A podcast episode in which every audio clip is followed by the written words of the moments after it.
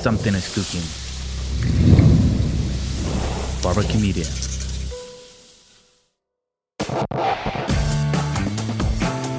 Hey, soy Ben Kay y esto es Trae Servietas. Durante años, mi trabajo fue perseguir la nota política, a veces de manera humorística y otras tantas un poco más serio. Ahora tengo la oportunidad de conversar con gente extraordinaria, de entrada muy diferente a mí, pero con toda la intención de ser sinceros frente a los micrófonos. Así que bienvenidos a este podcast y trae servietas, porque el resto lo ponemos nosotros. Bueno, bienvenidos a este espacio de conversación. Estamos hoy con una persona muy especial. Mi nombre es Ben Kenchin. Yo soy el especial. ¿Vos también? Disculpa por mi ego, siempre me presento yo antes que el invitado. Pero bueno, no, estamos con Matías Orsi, relator de fútbol. Sí, señor. Ajá. Algo que para mí es desconocido. Yo debo de reconocer, no sé nada de fútbol, de política un poco, pero hoy estamos aquí para aprovechar un poco eh, esta, este espacio y conversar sobre qué hace Matías Orsi aquí en Guatemala. ¿Qué hace un argentino aquí en Guatemala? ¿Cómo llegaste a estas tierras? Qué locura, ¿no? Qué extraño. Ah, ¿Cómo, sí. cómo estás? Bien, un placer. Eh, gracias por la invitación. La verdad que realmente si me lo preguntás, yo creo que es, es- es un poco loco eh, cómo, cómo termino llegando acá. La verdad que ¿Sabías dónde quedaba Guatemala? sí, sí, saber Ah. sabía, eh, pero la realidad es que tampoco conocía demasiado lo que- eh, todo lo que respecta al país. Ok. Eh, cuando, cuando me llega la propuesta, a mí me, me llega la posibilidad, yo allá en Argentina trabajaba en, en una radio, también en transmisiones deportivas. ¿Cuántos años de experiencia? Y llevo ya relatando cinco años. ¿Y aquí en Guatemala? Acá en Guatemala voy para dos. Ahora en noviembre se van a cumplir dos. Eh, muy contento. Pero la verdad fue, fue una locura porque eh, estábamos en 2018 y de repente yo estaba, yo, yo allá tenía dos trabajos, estaba en otro trabajo, no estaba en la radio en ese momento y me llega un mensaje, me dicen, eh, che, ¿Quién te ¿querés, trae- querés venir- Ajá, querés ¿quién te venir lleva a Guatemala? ¿Quién te Claro, lleva a Guatemala? Tal cual. Me dicen, ¿querés venir a relatar el Mundial a, a Guatemala? Y yo dije, wow, a Guatemala, el Mundial, pero es como una propuesta irrechazable, ¿no? O es un viaje de un mes, conoces otro país, trabajas, haces algo de dinero y, el nada más. Y el desafío laboral de, de- de cubrir un mundial. O sea, sé que, sé que no es tu ámbito el Ajá. deportivo, pero para un periodista deportivo cubrir o, tra- o transmitir o, o Es una- participar de un mundial es una como elección uno de los grandes objetivos. Ah. Claro, exactamente, exactamente. Y entonces dijiste que sí, sin pensarlo, nomás. La verdad, lo- no lo tuve casi que pensar. Eh, en principio era para venir por ese mes y medio. Yo llegué a, a principios de junio eh, y me fui a mediados de julio. O sea, no, no Siempre estuve mucho en ese momento. con Tigo Sports. Siempre, sí. Ajá. Desde que llegué, la, la- la gente que me contactó fue, fue, fue Tigo específicamente. Eh, y yo en principio vine para el Mundial. Yo sabía que, que el objetivo era venir, eh, narrar el Mundial. ¿Cuánto dura el Mundial? ¿Un mes? Un mes. Un mes. Sí. Y de regreso para Argentina. Claro, exacto. Sí, yo de hecho tenía un- un- unas vacaciones ya programadas, o Ajá. sea, porque claro, yo había tenido toda mi vida normal hasta que apareció este desafío, ¿no? Eh, pero bueno, en fin, la verdad que tuve una, una muy buena experiencia en el Mundial. Eh, me fui y estando en, en ese otro viaje que te decía, me llega la, la propuesta oficial, digamos, formal para decirme, queremos que vuelvas, queremos que vengas y te instales acá en Guatemala y estés con nosotros. Y ya para tiempo indefinido en esta nueva propuesta. Claro, exactamente. A ver, después de estar un mes aquí en Guatemala eh, narrando el Mundial de Rusia, no. El Mundial de Rusia, sí. ¿Ves? Algo me sé. Algo me sé bien, algo me sé del gustó. fútbol. Bueno, eh, después de estar un mes acá, ¿qué te decide regresar por tiempo indefinido? Y yo creo que en realidad es, es el desafío de- laboral, ¿no? O sea, mm, allá la, la verdad es que si bien yo trabajaba eh, de lo que me gustaba, en parte, la realidad es que yo tenía dos trabajos justamente porque no podía eh, dedicarme a vivir del periodismo deportivo, que es realmente lo que me apasiona. te gusta. Exactamente. Eh, y la verdad que cuando se abrió esta puerta, yo dije, bueno, puede ser quizá el, el puntapié para, para un camino largo de- y, y de, de mayor proyección dentro de la carrera, ¿no? Eh, de lograr estar en un, en un lugar en el cual quizá en Argentina me hubiese costado bastante más eh, poder ingresar a, a los medios porque realmente hay una Mucho competencia más- muy cerrada, bueno, mucho más mucha gente, competitivo, mucha exactamente. gente, el mercado es mucho más grande. Totalmente, totalmente. Cuando vienes para acá, eh, pasas de ese primer mes, ya sabías que no te ibas a regresar. Sí. ¿Qué es lo que comienzas a ver de Guatemala que no habías visto en este primer viaje? A ver, eh, me fui como aclimatando a las costumbres, ¿no? Eh, de, de ver que, que es una ciudad. Me- por ejemplo, lo que me sorprendió mucho es eh, el hecho de que no es una ciudad que, que uno la vea eh, estructurada o formada como para que la gente camine, ¿sí? Como para que, que uno pueda ir de un lugar a otro caminando, eh, sino que acá es todo arriba del auto. Te subís al auto, te subís al taxi o te subís al Uber y, y vas de un lado al otro. Claro, no hay como un transporte público Claro, muy desarrollado. muy desarrollado, A ver, pero ¿te imaginabas Ciudad de Guatemala como es eh, ahora? No. ¿O te la imaginabas más pequeña, más costera? ¿Cómo era? Quizá me la, me la imaginaba más, eh, más pequeña, sí, más, más chica, eh, sin, sin tanto edificio, la verdad, pero no, no me sorprendió porque vengo de Buenos Aires y Buenos Aires la realidad es que tiene edificios por todos lados, principalmente la, la ciudad, ¿no? La capital. Eh, pero después ir acostumbrándome, valga la redundancia, a, a sus hábitos, a sus costumbres, al día a día, pero la realidad es que me encontré con, eh, con gente muy amable. Desde el primer minuto, y te lo digo en serio, ven, eh, la gente... No es para quedar bien No, con no, no, no, para nada, en serio. Me lo pregun- te lo juro, me lo preguntaban mis, Por Dios, mis un argentino, un argentino humilde. Esto sí es noticia. No somos todos iguales. No seas, ma- no seas malo, no seas malo. No, no, pero hablando en serio, digo. eh, la, la ¿Pensaste que realidad iba, es que me. te iba a costar más? No sé si pensé que me iba a costar más, pero sí me sorprendió para bien eh, la, la buena recepción de parte de- de- del común denominador de la gente. Ajá. ¿Sí? De, de- las personas en la calle, de, subirme al Uber y, por ejemplo, en el viaje, eh, lo- la amabilidad de- del conductor, por ejemplo, por, por darte un detalle, ¿no? Eh, y vos sabés que en serio, yo me lo preguntaban mis papás, me lo preguntaban mis amigos, obviamente, uno se va a vivir a otro país y empiezan las preguntas, y cómo es, Claro, y ¿Cómo te es? gusta, Si es y- seguro, si vives Claro. cerca de tu trabajo, ¿Y qué quiénes son tus gente? compañeros, ajá. Tal cual. Y la verdad que en eso mi respuesta era siempre la misma. Eh, yo les, les- les decía, vos sabés que la verdad me, me sorprendí de, de la amabilidad y, y la buena onda que tiene el común denominador de la gente, todos. O sea que sacamos 10 puntos en amabilidad como país huésped. Totalmente. Pero ¿qué pasa si uno va a Argentina? ¿Cómo, ¿Cómo es Argentina cuando te recibe como extranjero? ¿Cómo es lo que has visto con amistades, conocidos?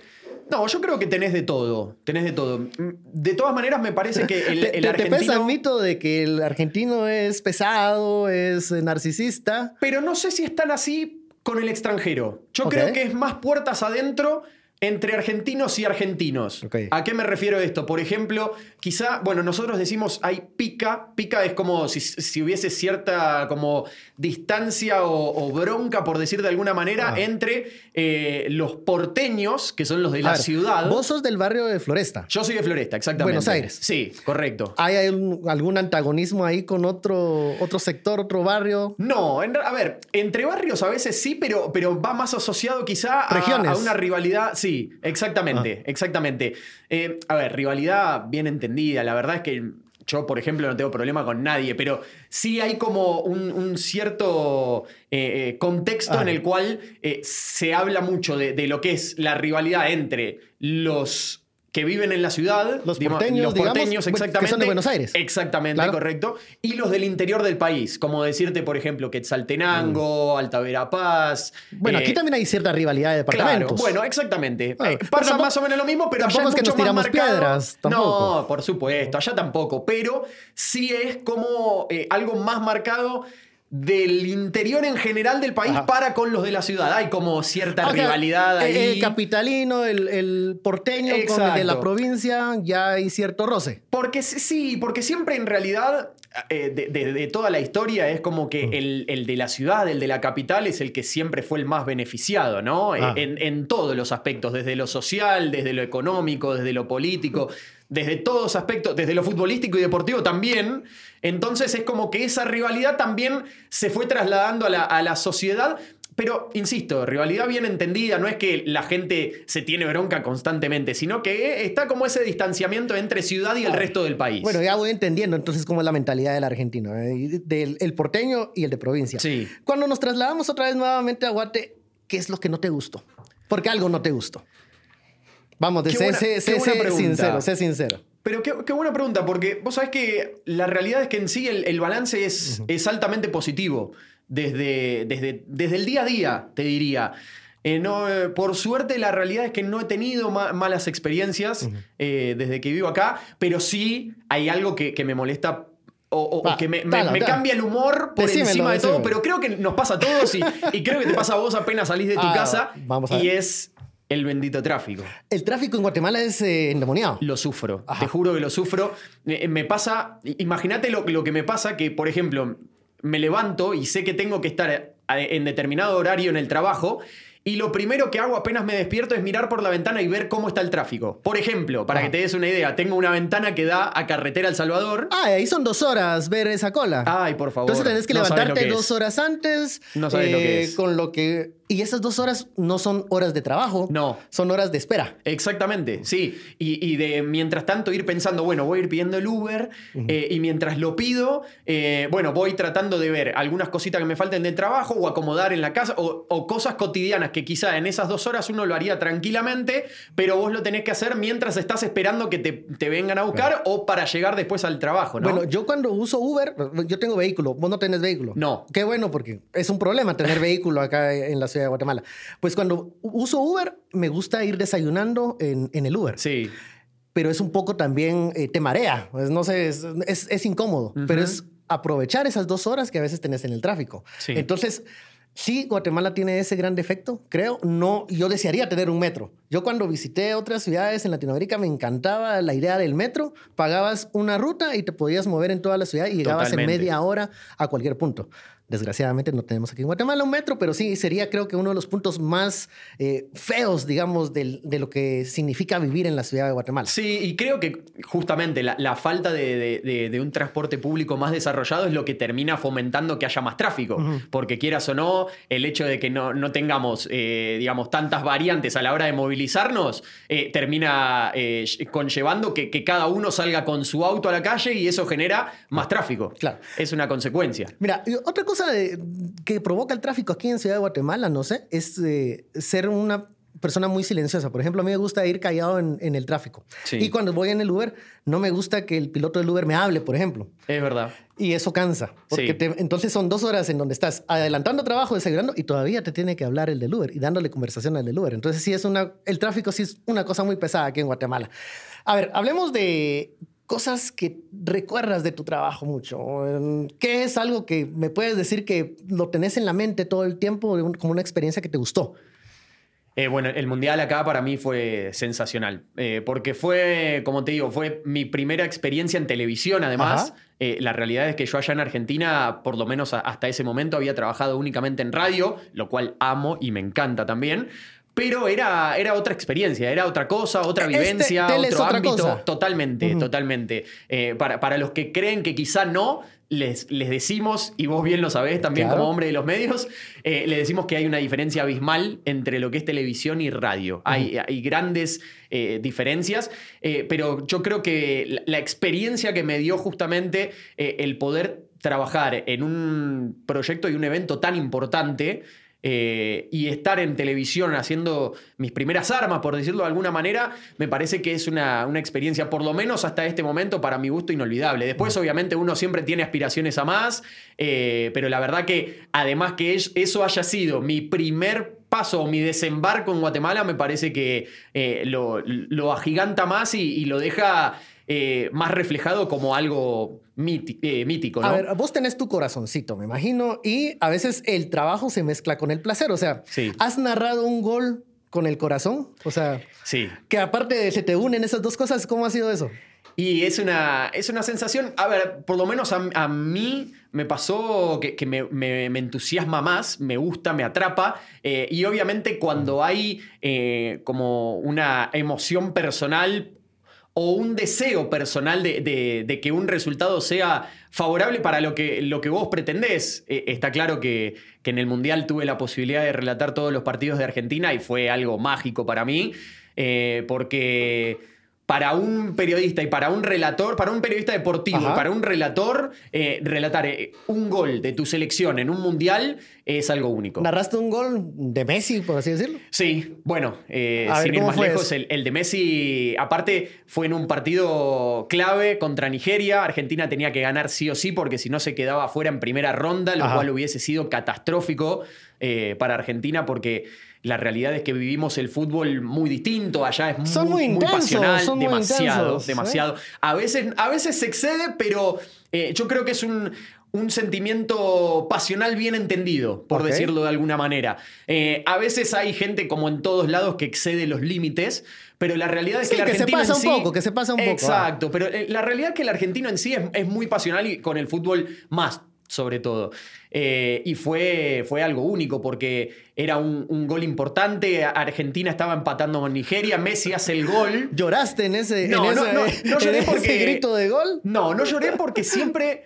Vos sabés que para mí, eh, más allá de lo que sea la, la emoción o el, o el sentimiento personal, eh, priorizo siempre lo profesional. Es que eso te iba a preguntar, o sea, bueno, yo me he tirado más al periodismo político. Sí. Y obviamente uno también tiene su corazón, pero no lo puedes como que demostrar tanto. o sea, No, tal Yo cual. no puedo decir, ah, ganó tal, ¡ey! Y después decir, ah, ganó el otro. No. Entonces no puedes trasladar eso a relatar eh, el fútbol. O sea, no Totalmente. puedes decir, ah, eh, eh, metió gol la Argentina, ah, metió gol Brasil. Brasil". Claro, o sea, tal ¿cómo, cómo- cual. cómo le metes, ¿cómo le metes el entusiasmo cuando va perdiendo tu selección, por ejemplo? No, en ese sentido yo trato siempre de mantener la, objetividad. De, para mí lo más importante, y esto es lo que, lo que me enseñaron de- desde chico, desde que empecé a hacer los cursos y a interiorizarme más en el relato, siempre lo importante es eh, hacer atractivo el partido, más allá de lo que esté pasando. ¿Se cuentan historias en el fútbol mientras estás relatando? Yo creo que puede ir asociado, sí, más bien a anécdotas o, o cuestiones personales. Hoy en día igual está mucho más explorado y mucho más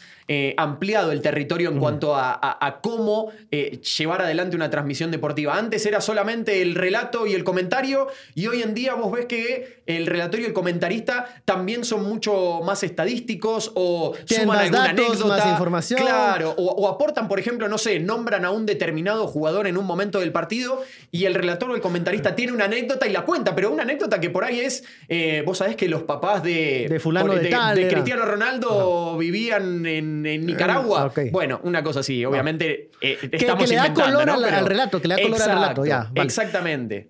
En el momento en que estás haciendo eh, tu trabajo periodístico, eh, hay momentos en donde te sientes incómodo porque tal vez los nombres de los jugadores son de no sé qué país y tienes que decir rápidamente algo de Kazajistán o algo de Corea del Sur. Y, ¿Qué pasa con eso? No puedes decir simplemente ahí va el 6 y ahí va el 8 y nuevamente lleva el balón el 10, no, porque se les ve mal o se escucha mal. ¿Cómo le haces para mantener esa sincronía con esos nombres? Me ha pasado, me ha pasado y no me gusta caer en eso, justamente. Eh, eh, me gusta. O sea, que hay quienes dicen, "Ay, la lleva el 1, Sí. la lleva el 2. Sí, ha pasado y la verdad no me gusta para nada. O sea, por lo menos para mi gusto, eh, sale del, del profesionalismo que, que amerita o que, que tendría que tener nuestra, nuestra profesión, ¿no? Nue- Nuestra vocación. Eh, a mí me gusta siempre tratar de, de definirlos por el nombre o sinónimos. eh, y me ha pasado, y te iba a decir, me ha, me ha pasado de tocar, de tener que relatar, por ejemplo, un Corea del Sur Japón o Corea del Sur China, que la realidad es que la mayoría de los apellidos son iguales. Tenés tres Park Ji-sun en el mismo partido, eh, tenés dos Lee, tenés tres Kim.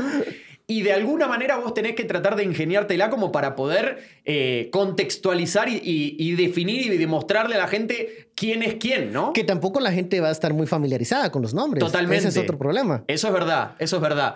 Eh, que, que muchas veces se piensa que eso puede llegar a ser como un punto a favor del relator, porque dicen, ah, bueno, total no lo conoce, conoce nadie. nadie. No, pero no es así. Bueno, por lo menos a mí no me gusta que sea así, a mí Ah. me gusta nombrarlo por quien es.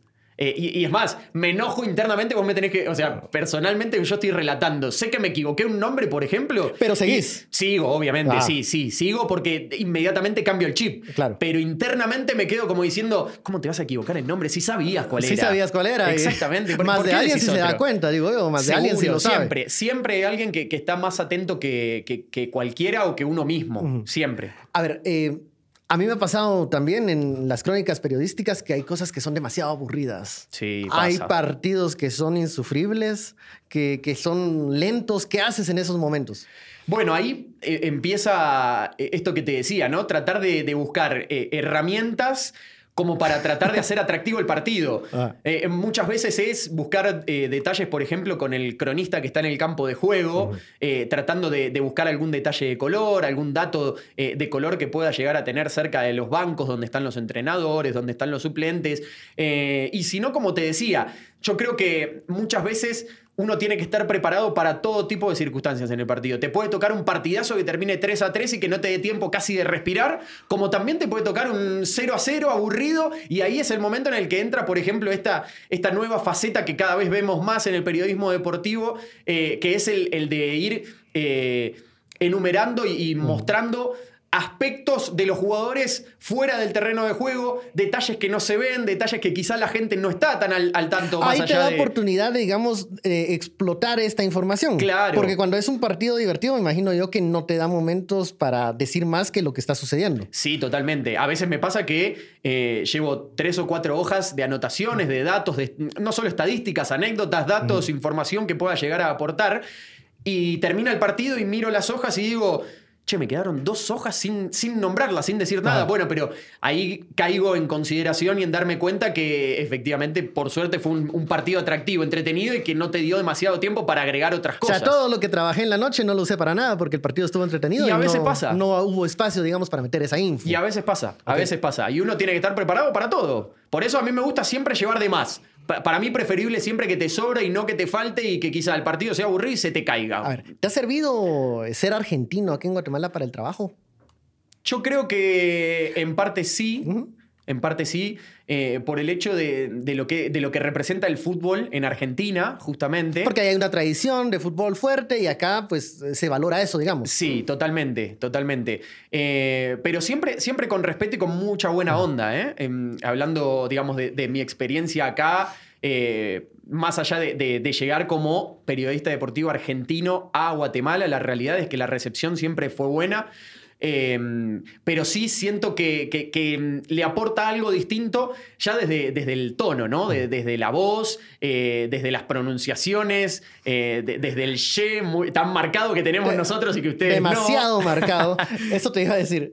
¿Te ha ayudado en algo el acento en Guatemala? Porque yo he escuchado relatos de amigos extranjeros que cuando les escuchan el acento a veces les cobran cosas más caras, les complican algunos trámites. ¿A ti te ha ayudado o te ha dificultado el acento en algunos momentos? Mira, desde el lado negativo, por suerte, nada. Ok. Y desde el aspecto positivo, yo creo que sí. Pero más, más que nada desde el, desde el ámbito social. ¿A qué me refiero? Por ejemplo, de juntarme con amigos eh, y que me presenten quizás a sus amigos y, y, remarcar más el she. No, no, no, que uno lo remarque. Yo creo que me sale natural. Bueno, ahí, está, yo. Yo creo que. ahí está. que, Bien marcado, ¿no? Yo veo que ya lo, lo remarcas más. ¿Te ha ayudado para ligar en algún momento?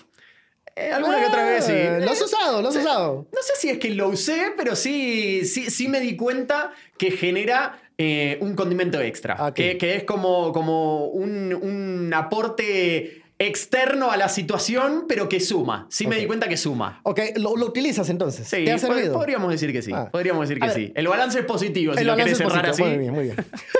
a ver, ¿estás solo, Matías, aquí en Guatemala? Sí, señor. Bueno, amigos. Amigos, sí, por supuesto. No, novia familia. no. se extraña mucho la familia, se extraña. Eh, pero no, netamente, digamos, de lo que es mi, mi círculo, eh, solo familiar y, de amistades de Argentina, obviamente también, sí, soy el único acá, pero sí, por suerte, desde que llegué me, he rodeado de, mucha gente muy buena y de muy buenos amigos que sostengo hasta hoy en día. Sos muy amiguero, ¿eh? La verdad que sí. Ok. La verdad que sí. Si, si me tuviese que definir de alguna manera, soy eh, soy muy amigo de mis amigos eh, y soy muy familiero también. Bueno, si sos familiero, ¿cómo ha sido la experiencia de la distancia? Y es duro, es duro. Hay momentos en los cuales uno... me pasa generalmente a la noche, que uno es como que llega al momento en el que se va terminando el día y quizá apago la televisión y uno se queda, ¿no? Como, como viendo a la nada, ¿no? Como, como siempre se dice, mirando a la nada, pensando, en todo. Eh, la, famosa frase hecha. Como recordando, ajá. Claro, y uno se pone a pensar y dice wow, estoy en Guatemala, o sea, y, qué lejos que estoy de casa, o sea, en, ese, en, ese, sentido lo digo, ¿no? Digo, estoy viviendo en otro lugar, en, otra parte del continente, estoy en Centroamérica, lejos de mi casa. ¿Eras apegado a tus, a tus papás? Sí, sí, sí, la verdad que sí. Eh, de hecho, yo vivía con ellos allá. Eh, pero no, solo mis papás, sino el, vínculo cercano, por ejemplo, con mi hermano, eh, con mis tíos. el hermano de mi papá para mí es como mi segundo papá, por ejemplo. Eh, y la verdad que siempre fui de tener una relación muy cercana. Para que te des una idea, por ejemplo, me ha pasado muchas veces, eh, estando y viviendo allá todavía, que mis amigos me decían, che, mirá que vamos, salimos a bailar. Ah. Le digo, dale, buenísimo, ¿a qué hora nos juntamos? Y me decía, allá salimos mucho más tarde que acá. Sí, no, tienen, no, para que- tienen, no tienen la ley seca, ni lo, de las 3 de la mañana, Tal 1 de la cual. mañana. Es más, para que te des una idea, allá la salida a la discoteca, para Ajá. ustedes discoteca, para nosotros boliche, pero voy Ajá. a decir discoteca porque si no, alguno va a escuchar boliche y va a decir, ¿pero que Discoteca, se van a jugar a los bolos? No. boliche, la misma cosa. Exactamente. Eh, allá la discoteca, uno llega a las dos y media, tres, aproximadamente. ¿Comenzás a esa hora la fiesta? Claro. A ver, la arrancamos antes porque se hace la famosa previa, ¿no? En la cual ¿Y- uno y se junta qué en una casa. llegas a esa hora? O sea, todavía ya entonado, ya con algunos tragos. Depende. Cuando era más chico, quizá ya más entonado. Pero la realidad es que uno como que va creciendo y ya empieza a mirar otras cosas también. O, o- o se preocupa por decir, bueno, no, todavía tengo que llegar. Mm. O sea, eh, eh, la noche es larga. eh, la verdad, prefiero, prefiero eh, llegar Sí. y estar eh, a pleno con mis amigos que Es otra cosa. Eso es raro para los chapines porque nosotros aprovechamos las horas y nos emborrachamos así rápido porque Claro. ya van a cerrar. Entonces, Tal a- cual. Ajá, a las 7 comenzamos dos, tres, cuatro cubetazos y ya a la una te vas bien borracho a tu casa. Pero Totalmente. digamos es para aprovechar el tiempo, pero Sí. ustedes tienen más tiempo y por eso pueden hacerlo más largo. Exactamente. Pero a lo que, a lo que iba, nosotros generalmente allá nos juntamos a las 12 de la noche, por ejemplo, ¿sí? Que, que arrancamos en una casa.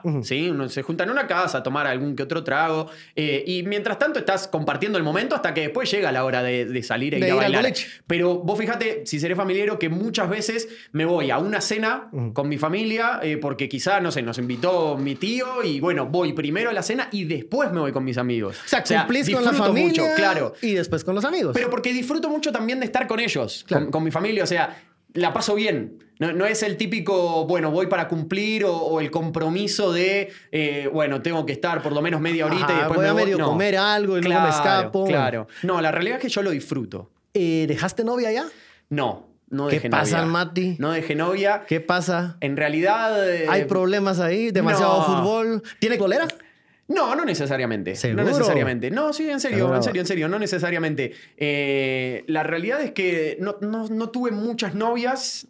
Tuve, te diría, dos oficiales y una tercera que no había título, pero era casi Ahí oficial. estaba. ajá, o sea, Era- la práctica era lo mismo. Claro, digamos, exactamente. Bueno, esa última que te estoy mencionando, esa se, se cortó cuando yo me vine inicialmente a Guatemala, cuando vine el mes y medio al Mundial. Para el Mundial, Ahí, 2018. claro, 2018. Y cuando regresó ya... Y cuando sí, ya como Aprovechaste ese mes para decir, eh, Exacto. poner Es que- distancia. Es que en realidad yo me venía para acá, ella también tenía unas vacaciones programadas y es como que ya la distancia fue, digamos, eh, separándonos, La, eh, la distancia, distanciándonos. la distancia fue ese mensaje de WhatsApp que nos llega a todos, así que ya no y Exactamente. se entiende. Sí, se sí, entiende. sí, pero la verdad que siempre en buenos términos, siempre Ok. en buenos términos.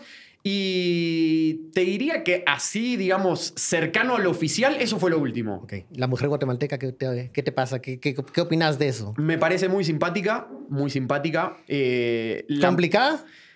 A veces sí. Sí lo que noto, pero a ver, hay eh, diferencias en lo, en lo que noto desde lo, desde lo cultural, desde lo social. A ver, explícame eso.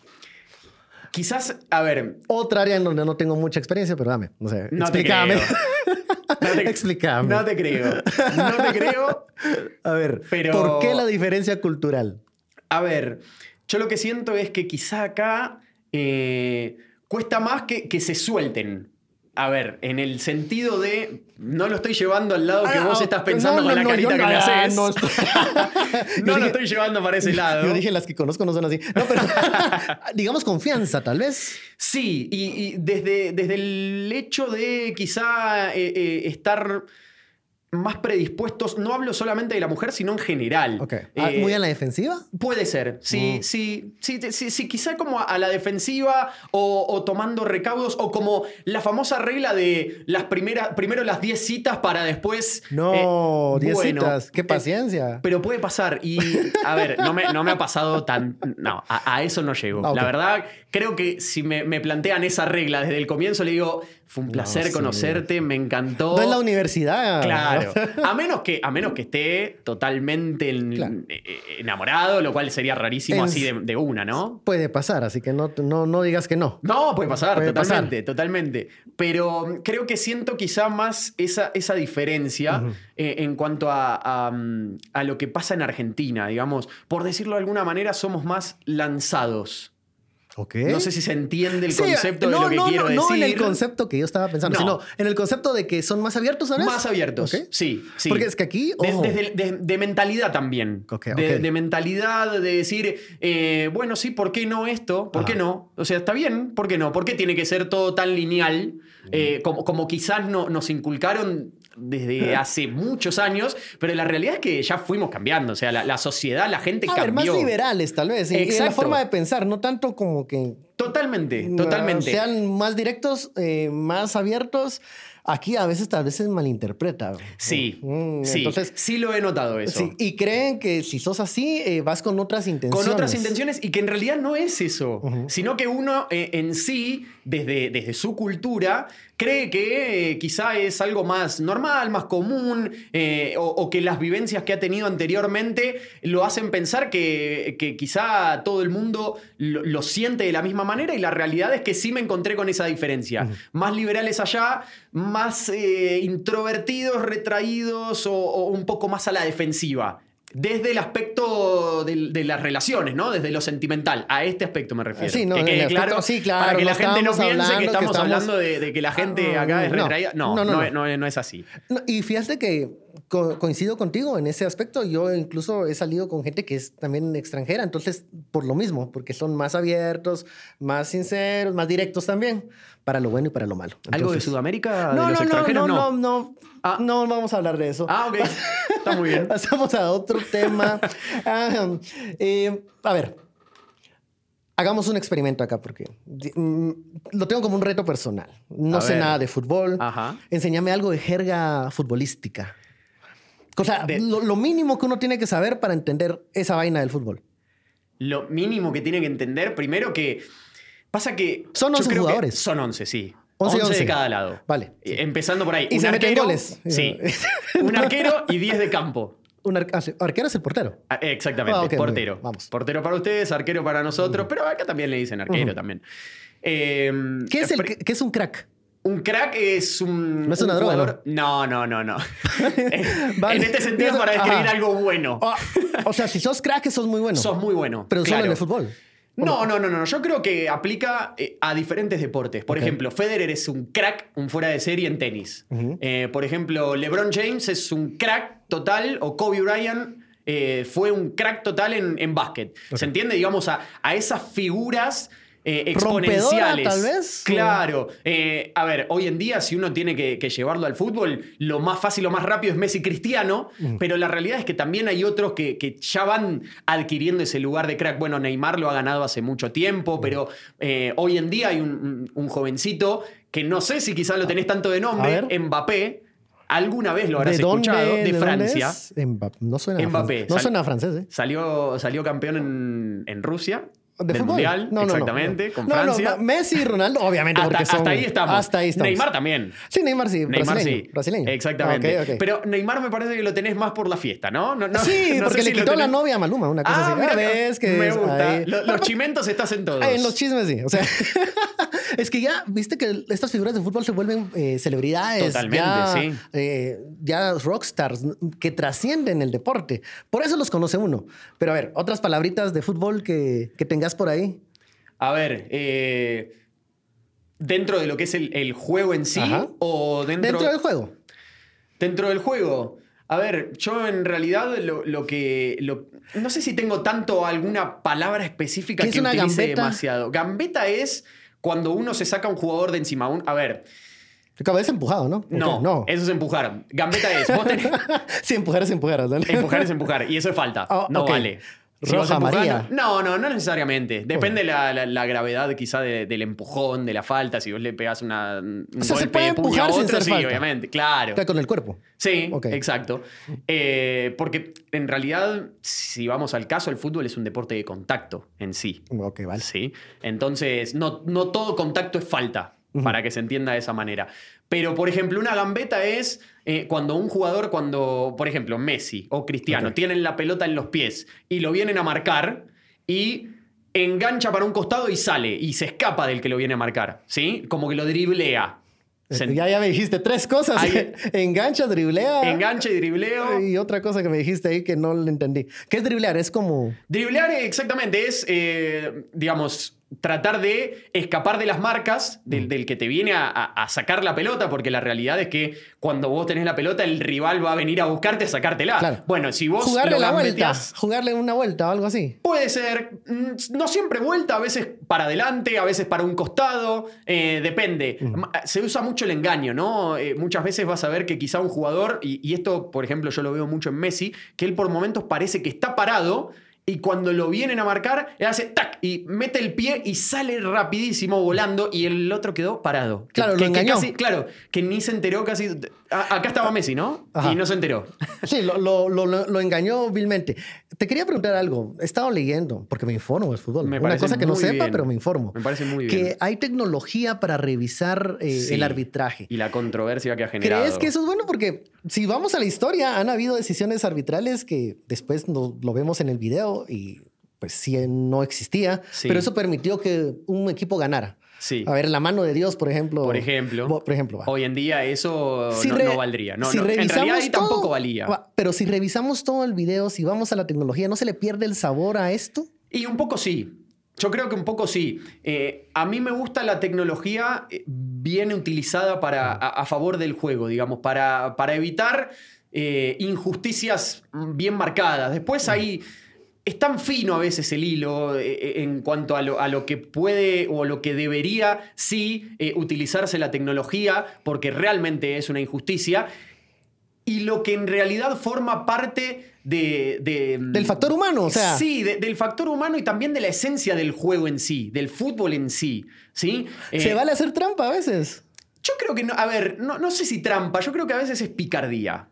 Explícame la, la diferencia. Y bueno, es una, es ver, una variante que so- nosotros solo- utilizamos, por ejemplo, en Tra- Argentina. Trampa si te cachan. Claro. Eh, y podríamos si lograste así. hacerlo. Por, por ejemplo, por ejemplo, bueno, la, ma- la mano de, de Maradona. ajá.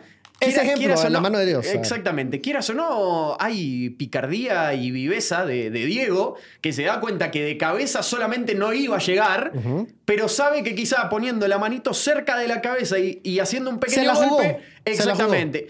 Hoy en día eso no, podría pasar porque el VAR te lo anularía. Ah. Pero la realidad es que en ese contexto, y fue, fue una picardía y salió bien. La realidad es esa. Pero más allá de eso, yo creo que, mm, por ejemplo, si me preguntas si estoy de acuerdo con el VAR, te diría que yo creo que... Eh, el está- es la el tecnología. VAR Es que me exactamente. dices VAR y yo Video pienso otras cosas. Assistant Referee. Video, assistant referee. Exactamente, vos tenés ¿Y hay el en árbitro principal. lados? No, no necesariamente. Acá, por ejemplo, no hay. En la ¿En liga un, de acá en no un hay. torneo de FIFA tiene que haber Sí. VAR? Ok. Hoy en día ya sí, en el Mundial hubo, eh, en torneos FIFA hoy en día también hay. eh, de hecho, ahora se están, se están jugando eliminatorias y hay. Eh, porque la realidad y la intención de FIFA es que se, se- se empiece a establecer eh, en todos los torneos. Después, en algunos países puede llegar antes o después, pero la realidad es que se termine de establecer. Si me O preguntás. sea que vamos a estar revisando jugadas de todo el tiempo. Para mí lo desnaturaliza mucho el juego. Porque es el condón de- del fútbol. Sí, Ah, podríamos decirlo. Podríamos Le decirlo quita el sabor,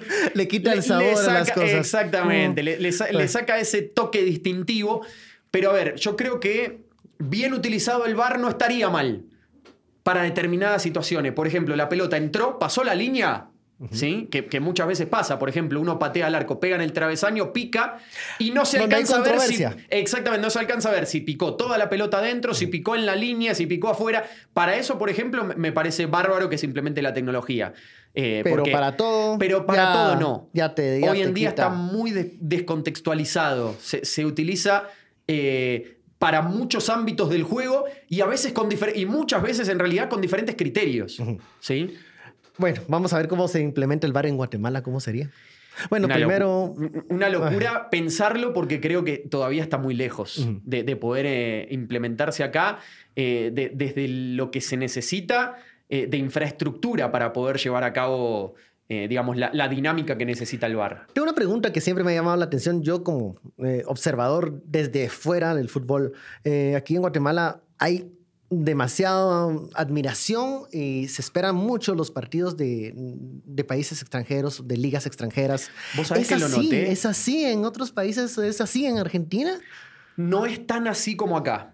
Eh, Vos sabés que a mí me llamó mucho la atención porque, por ejemplo, yo llegué... Aquí hay madridistas Sí. más madridistas que... Y te, te juro que al que principio me sorprendió mucho porque vos allá en, en Argentina eh, vas a un bar, por ejemplo, y no sé, conoces un grupo de personas o no sé, vas con un amigo y te presenta a sus amigos y la primera pregunta o una de las primeras preguntas siempre es ¿de qué cuadro sos? Cuadro allá es el equipo. ¿De qué equipo? Exactamente. ¿De qué Ahí equipo te sos? marcan, te dicen, bueno, sos de Boca. Yo soy de Boca, de River, de San? Lorenzo. Independiente, Sí. demás, ¿sí?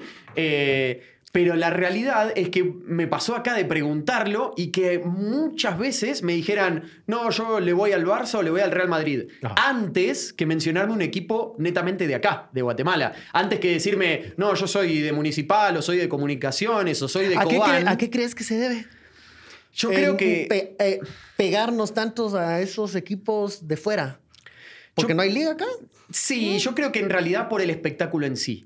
Eh, porque el, el espectáculo europeo eh, yo creo que atrae mucho más a la, a la gente de acá, desde lo que representan eh, los estadios, los jugadores, la dinámica de, de- de cómo se dan los Sí, partidos. aquí la gente llora por el Barça. Totalmente. Sí. El campo de juego no es un detalle menor, pero el campo de juego vos lo ves y es una alfombra. O sea, vos, vos ves la cancha del Real Madrid, la de Barcelona, y es casi como jugar a la PlayStation, ¿entendés? Ok. Eh, y, y acá la, la realidad es que está, está lejos todavía. Así como está lejos Argentina de Europa, porque Argentina también está lejos, pero quieras o no, es otra, es otra infraestructura. Te es... Pero te entusiasman los equipos. O sea, al argentino le entusiasma su, su liga. Sí, Primero y luego tal vez también le entusiasma la liga de otro país. Totalmente, pero primero allá sos de tu equipo, primero sos de tu equipo, y después, en todo caso, quizá te gusta mirar los partidos de X o determinado equipo de Europa.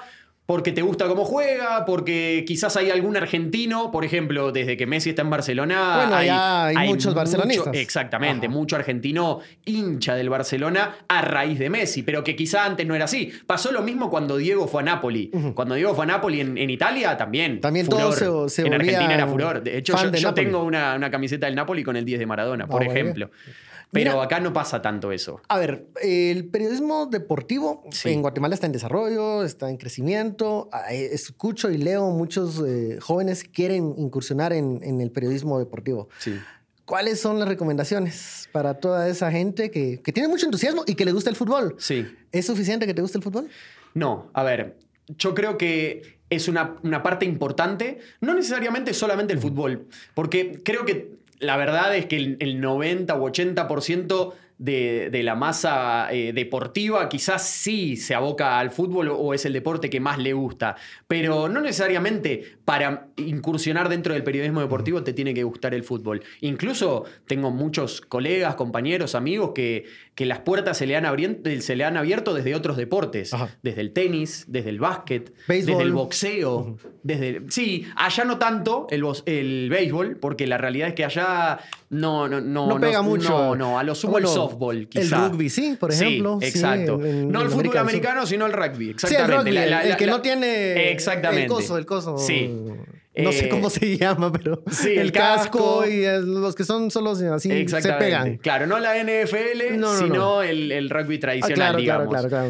Eh, pero sí lo que si les tuviese que, que recomendar algo es eh, que, que se dediquen, que, que si Que se informen, verdaderamente... que lean. Sí, y que si verdaderamente les gusta, eh, que, que- que se apasionen por lo que hacen. Para mí es lo más importante porque una cosa lleva a la otra.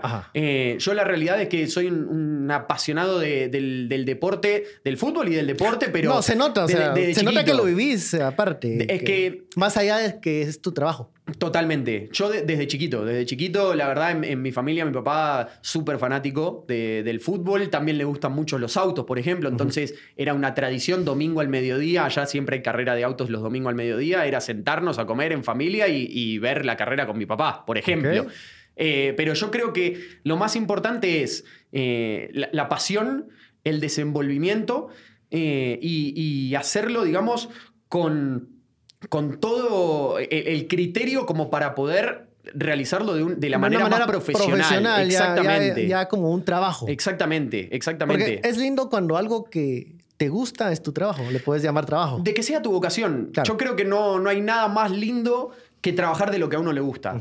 Eh, y la realidad es que hoy en día yo tengo ese lujo, porque para mí es, es un lujo que no, no, no, No todos todo el pueden mundo se- hacerlo. Se, se puede dar en la vida. La realidad es esa. Eh, entonces, yo desde ese punto de vista a veces me, paro y me miro, por ejemplo, al espejo y digo, la verdad, me- eh, eh, qué lujo, qué, qué posibilidad, qué contento estoy de poder hacer lo que me gusta. Claro, claro. Y es, y es una bendición, creo yo. A mí igual me gusta conocer gente, me gusta investigarlos, por así decirlo, me gusta hablar y lo convertí en una profesión. Entonces, Totalmente. es una bendición hacer lo que nos gusta. Pero, a ver, antes de cerrar este espacio, ya supe mucho de fútbol, conocí mucho de fútbol ahorita. ¿Ya se nos pasó? ¿Ya- se pasó.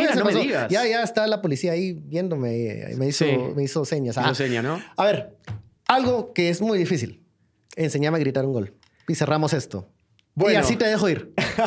y no va a ser fácil. Y no va a ser hermoso. Y no, y no lo voy a disfrutar. ¿Cómo le haces? A ver, yo creo que en realidad lo que uno tiene que hacer es sacarlo desde adentro, pero también viene desde, desde un ejercicio, desde la respiración. Yo en su momento hice ejercicios de, de respiración. Para, como gritar, para gritar un gol. Claro, porque si no, te puede llegar a pasar que en el medio del relato, si vos no administras bien tu respiración y, y el aire que tenés, eh, se- o, o se te va apagando la voz o, o se Tiene que durar un aproximado de... Yo creo que tiene que tener la. A ver.